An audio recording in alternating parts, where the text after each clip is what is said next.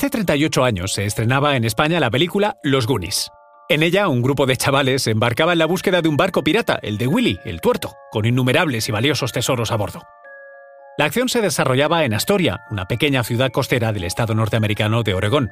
Pero, ¿sabías que dicha historia está basada en la búsqueda real de un galeón español del siglo XVII que habría naufragado misteriosamente frente a las costas de Astoria y cuyos restos podrían encontrarse en cuevas de la zona, tal y como ocurre en la película? El buque en cuestión era el Santo Cristo de Burgos y su naufragio habría tenido lugar en 1693.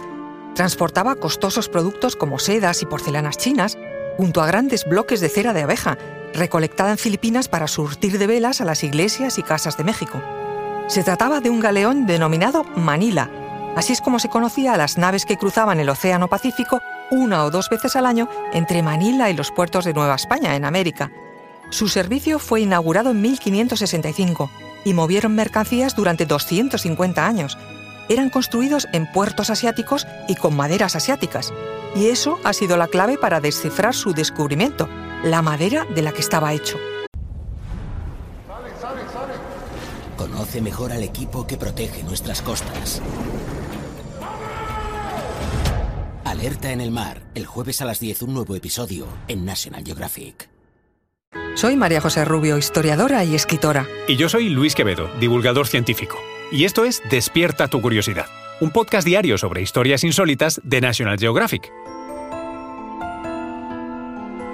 Y recuerda, más curiosidades en el canal de National Geographic y en Disney Plus. Tras una búsqueda de más de 15 años por parte de un grupo de voluntarios pertenecientes a la Sociedad de Arqueología Marina, se han encontrado maderas que podrían constatar el naufragio del Santo Cristo de Burgos en dicha zona. Restos del casco del buque que se hallaban, como el barco del pirata Willy el Tuerto, en los Gunis, en las cuevas marinas de la costa de Astoria, y en cuyo rescate han participado arqueólogos, fuerzas del orden y equipos de búsqueda estatales y locales. En total, una docena de maderas que suponen un hallazgo histórico, y es que, a pesar de sus 250 años de existencia y de la inevitable pérdida de embarcaciones de este tipo que cruzaban el peligroso Pacífico, se han encontrado muy pocos naufragios de América en Oregón, California y el estado mexicano de Baja California, y hasta ahora no se descubierto ningún resto de casco superviviente. Los indicios de que en la zona podían hallarse restos de un naufragio vienen de mucho antes. Hace décadas empezaron a aparecer pequeños trozos de porcelana azul y blanca junto a grandes piezas de madera arrojadas sobre las rocas o enterradas en arenas movedizas. Una sección de la cubierta superior de un barco de madera fue visible en la desembocadura de un río cercano, hasta aproximadamente 1920. Y las historias orales de las tribus indígenas hablaban de un barco extranjero que naufragó hace mucho tiempo, con una tripulación que llegó a tierra y corrió distintos destinos. Gracias a la investigación en archivos españoles, sabemos que en ese galeón viajaban 231 personas.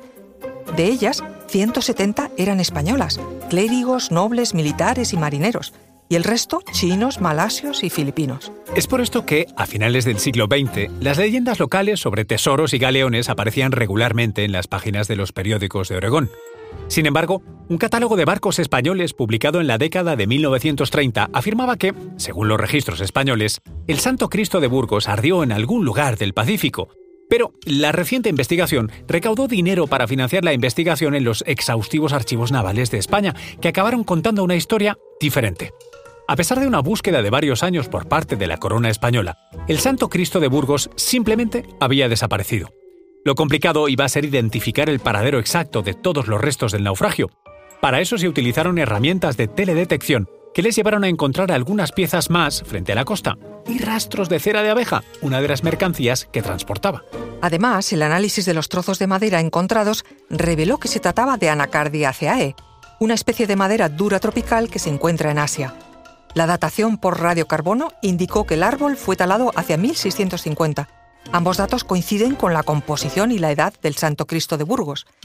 Y fue así como durante el verano de 2020 los arqueólogos investigaron las cuevas, a las que solo se puede acceder por el agua o mediante una peligrosa escalada por las rocas, cuando las mareas son muy bajas.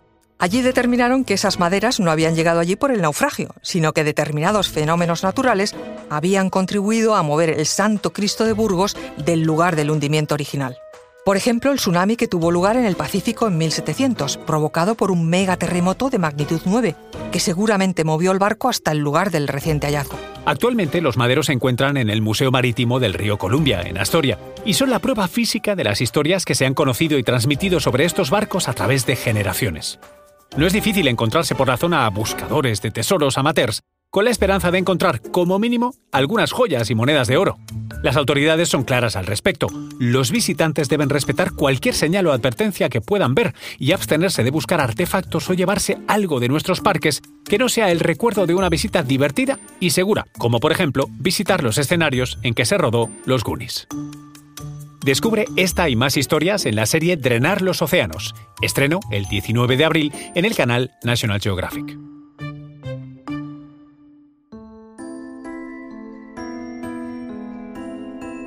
Recuerda que Despierta tu Curiosidad es un podcast diario sobre historias insólitas de National Geographic. Disfruta de más curiosidades en el canal de National Geographic y en Disney Plus. No olvides suscribirte al podcast y darle like si has disfrutado con nuestras historias.